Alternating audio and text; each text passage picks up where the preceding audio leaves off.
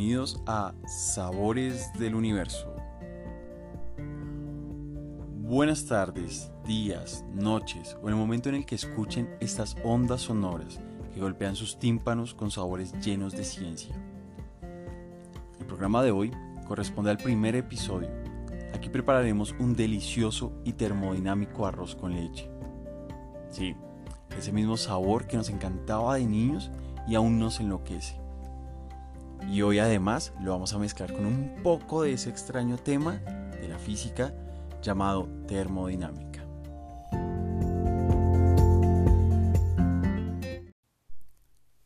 El arroz con leche es una receta muy tradicional de la comida colombiana y prepararlo es muy fácil con la ayuda de la termodinámica.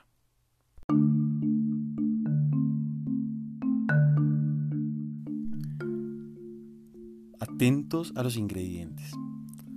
Para esta deliciosa receta necesitaremos un poco de fragmentos de estrellas en forma de 4 tazas de agua, una taza de arroz, 500 mililitros de leche, un cuarto de taza de uvas pasas, un cuarto de coco rallado, media taza de azúcar y por último una cucharada de canela en polvo.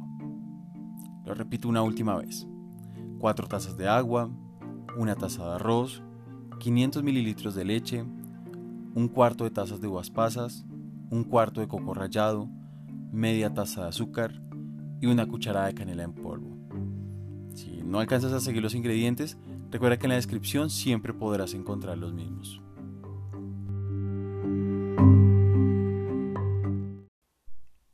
Bueno, mientras alistan los ingredientes, ¿alguno sabe ¿Qué es la termodinámica? No sé, quizás Pedro, Juan, tú Camila y Catherine. Sí, exacto, muy bien. Por ahí percibo que están pensando en calor y temperatura, y justamente tiene que ver con eso. ¿Ya tienen los ingredientes?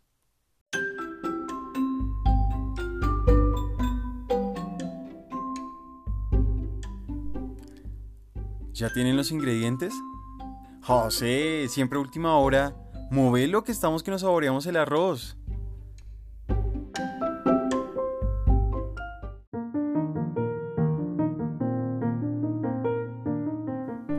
Listo, comenzamos entonces. En una olla vamos a añadir las 4 tazas de agua. Ponemos en la estufa y aumentamos su temperatura hasta que el agua empiece a hervir mientras empieza a hervir. ¿Qué es eso de hervir? Juan, muy bien. Sé que estás pensando en burbujas, pero ¿sabes de dónde salen? Esas burbujas salen cuando el agua alcanza la temperatura necesaria para convertirse en vapor. Sí, esas burbujas que ves en el agua contienen vapor. O si lo quieres llamar de otra manera, gas de agua. Les voy a contar algo curioso. Y es que para cambiar de estado, llámese sólido, líquido, gaseoso o cualquiera de los otros, para poder tener esos cambios de estado,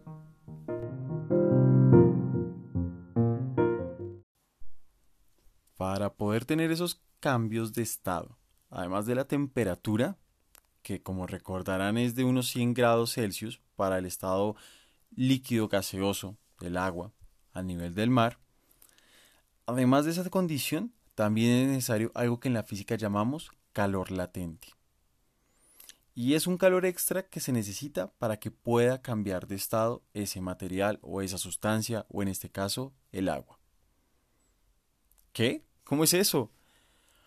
Bueno, lo explicaré de la siguiente manera usando el agua que pusieron a calentar. El agua poco a poco toma el calor que la estufa está generando esto va produciendo en ella un aumento de la temperatura. Entre más calor, más temperatura.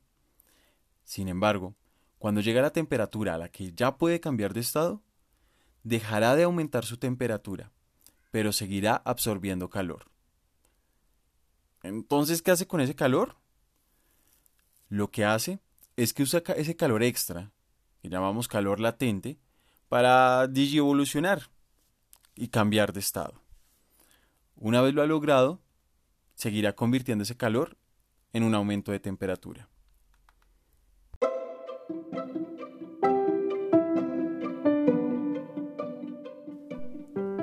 Pero bueno, mira el agua que parece que ya está a punto de hervir.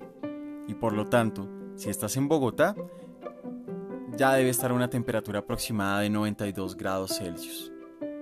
Sí, a esa temperatura hierve el agua en Bogotá debido a la altura a la que se encuentra. Si estuviéramos en Cartagena o en Santa Marta a nivel del mar, el agua sí estaría hirviendo a 100 grados Celsius.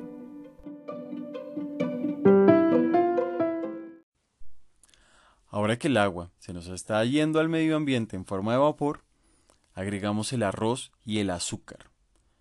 Continúa cocinando durante media hora o hasta que el arroz esté blando. Dije blando, no hablando. ¿O es que a poco creen que el arroz puede hablar? ¿Notaron que al agregar el arroz, este empezó a moverse de arriba para abajo en el agua? Si no lo notaron, vayan ya mismo a la olla y fíjense. Ese movimiento es debido a un fenómeno llamado convección.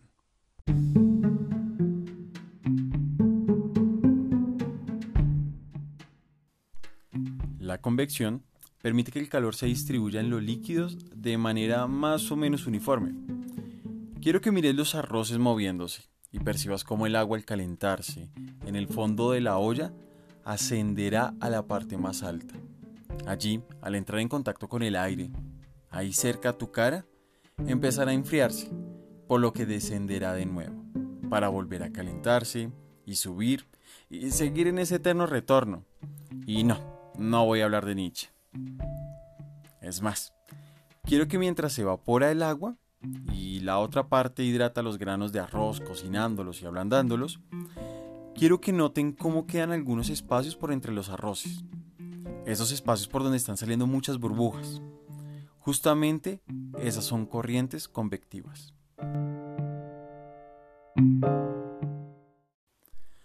Momento, momento. Antes que pongas pausa. Spoiler alert. En el siguiente paso agregaremos leche. Pero una pregunta. ¿Crees que el agua y la leche aumentarán su temperatura al mismo tiempo si suministramos la misma cantidad de calor? Es decir, si ponemos dos ollas iguales, con la misma cantidad de cada líquido, en dos fogones idénticos, con la misma llama y todo exactamente igual, ¿alcanzarán al tiempo el punto de ebullición?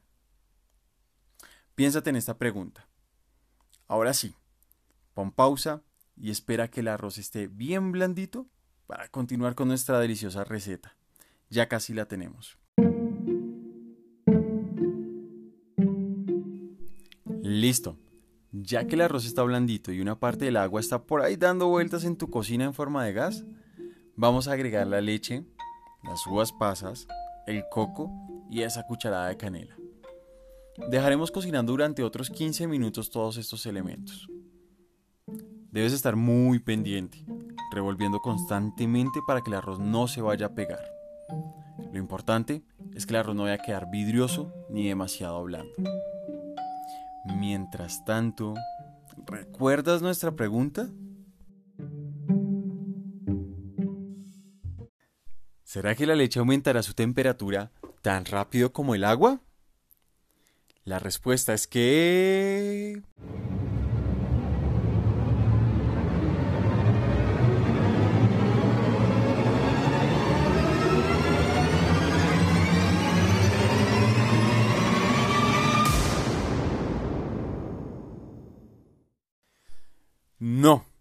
Respuesta es que no.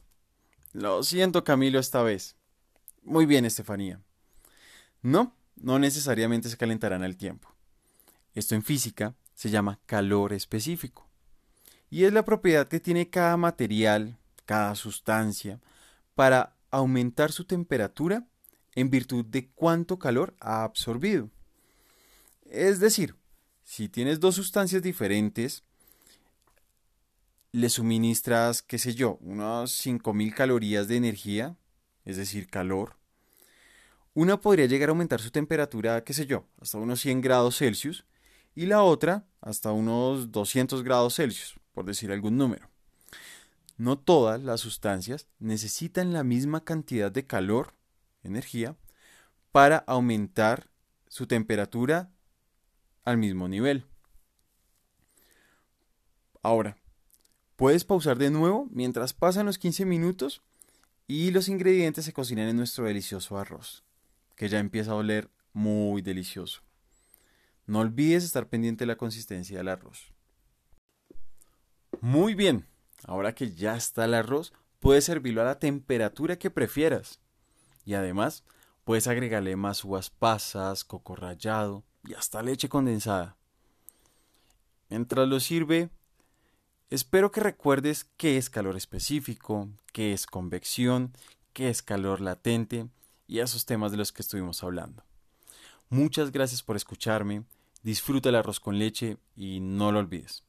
Todo lo que nos rodea, cada sustancia, ha sido creada dentro de una estrella. Así que lo que comes de alguna forma, este arroz con leche, también son estrellas. Así, damos finalización a nuestro primer capítulo y podcast, titulado Arroz con leche y termodinámica.